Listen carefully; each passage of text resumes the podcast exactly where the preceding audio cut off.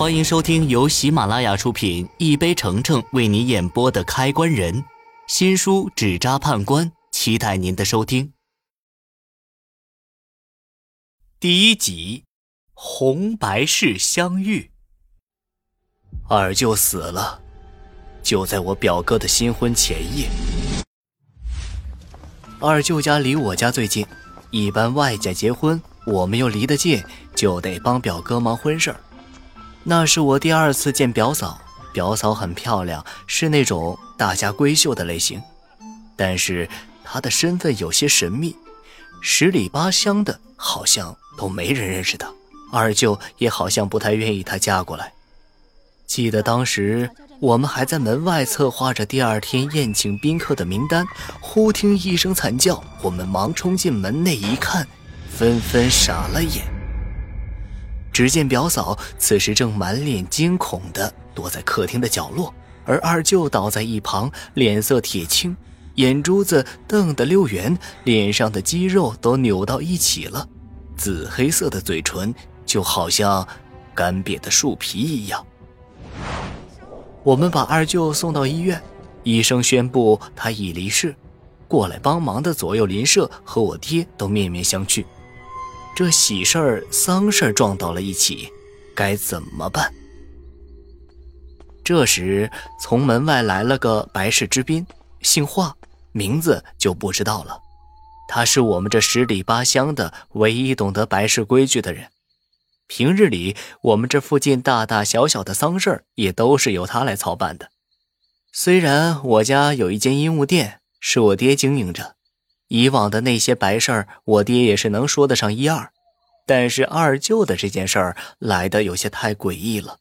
这些东西，老爹可就没有这个白氏之宾清楚，于是就只能将二舅的丧事儿交由他来操办了。白之宾告诉我们，这婚礼啊，还得继续办，这白事啊，不能给红氏让道，不然就会冲了煞。相关联的人可能都会遭殃啊！随后，这个白之斌又连夜找人订了一副棺材，把二舅的尸体封在里面。第二天一早，我爹早早的把我喊起来，将家里的店门关了，让我穿上新衣裳去给表哥当伴郎。我被昨天二舅的死状给吓到了，有点不太想去。我爹一看我的表现，脸色立马就阴沉的吓人。我也不敢忤逆，只能利索的穿上新衣裳，跟着出门了。表哥家在我家后面，我家在山脚下，他家在半山腰。刚走到一半的时候，原本晴空万里的天空忽然刮起了一阵无名风，也不知道是从哪儿冒出了一朵巨大的乌云，遮天蔽日的，压得人透不过气来。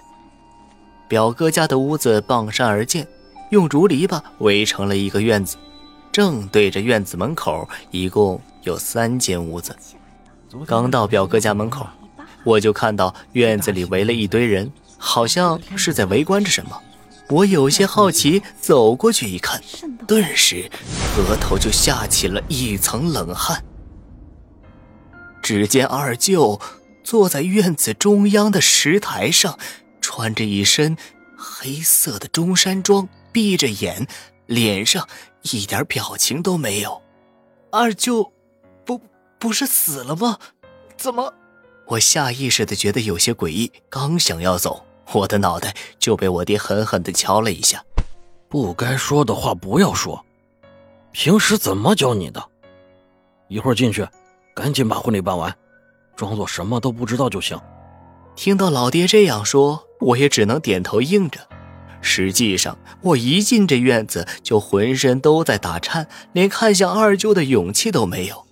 之后婚礼照常进行，表嫂的家里人都没来，来参加婚礼的村里人和亲戚都在议论着表嫂的身份。这新婚撞上白事儿，估计任凭谁都会觉得膈应吧。只见表嫂的脸被盖头遮住了。我也看不清他的表情，我跟在表哥的身后，慢慢的走着，头也不敢抬，也不敢乱看。一拜天地，二拜高堂。高堂内的司仪不知道为何换成了那个主持二舅丧事的白之斌。这两声吆喝过后，声音便戛然而止。第三声的夫妻对拜却迟迟不出。就在这时，一阵阴风刮来，吹起了表嫂的盖头，露出来半张惨白的脸和像血一样鲜红的嘴唇。这一幕把我吓得够呛。想起老爹的叮嘱，我还是硬着头皮站在一旁，看着他们完成这个仪式。直到表哥扶着表嫂走进房间，这仪式才算是结束了。我愣是被这种压抑的气氛弄得站在原地，迈不开步子，缓了好长一段时间，才稍稍的松了一口气。拜完堂了，你等会儿去叫你表哥。今晚他们两个不能睡在一起。无论如何，都要让你表哥在午时之前出来。你二舅今晚要下葬。我爹不知道什么时候已经走到了我的身后，用手拍了拍我的肩膀。爹，这是不让表哥洞房了吗？不该问的别多问，按照我说的做就行了。说完，老爹就叼着烟走出了院子，我也赶紧跟了上去。穿过院子的时候，我还鬼使神差的。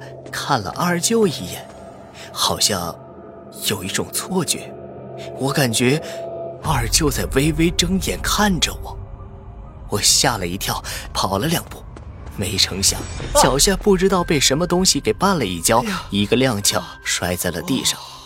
我连忙起来，抬头一看，老爹和院子里的人早就没了踪影，眼前就只剩下空荡荡的酒桌，上面的酒菜还没动。但是地上却有着一圈脚印。刚刚还这么热闹的院子，怎么一眨眼的功夫就变得这么冷清了呢？想着老爹交给我的任务，我也不敢多耽误，搬了一张凳子坐在院子里等着。期间，那个白之斌还找来村里的人，把二舅的尸体从院子里弄到了义庄去，而我就这么干等着。我估摸着时间差不多快到午时了，就朝着表哥洞房的房间走去。刚走到门口，我就听到了一阵不可描述的声音从屋内传来。我虽然未经人事，但是也能猜到一二。就在我犹豫着要不要去敲这个门的时候，屋子里的声音突然停了下来。表哥像是知道我来了一样，一边系着扣子，一边打开了门。那哥哥，我爹让我来找你，你午时之前一定要从这个屋子里出来。表哥点了点头，脸色不是很好，从屋子里拿出了一件外套披在身上，就走了出来。房间的门没关，我忍不住往里瞟了一眼，看到表嫂正坐在床边，身上穿着那件拜堂时的大红袍，头上的盖头还没有掀开。我不禁有些奇怪，心里一慌，连忙收回了目光，跟上表哥走出院子。我爹早就等在院子外了，带着我们一路去到了村里的义庄。刚一到那儿，有个人急匆匆地跑出来，撞到我身上。我抬头一看，原来是那个白之斌。只见他面色有些沉重，看到我们来了，冷冷地说了一句：“尸体不见了。”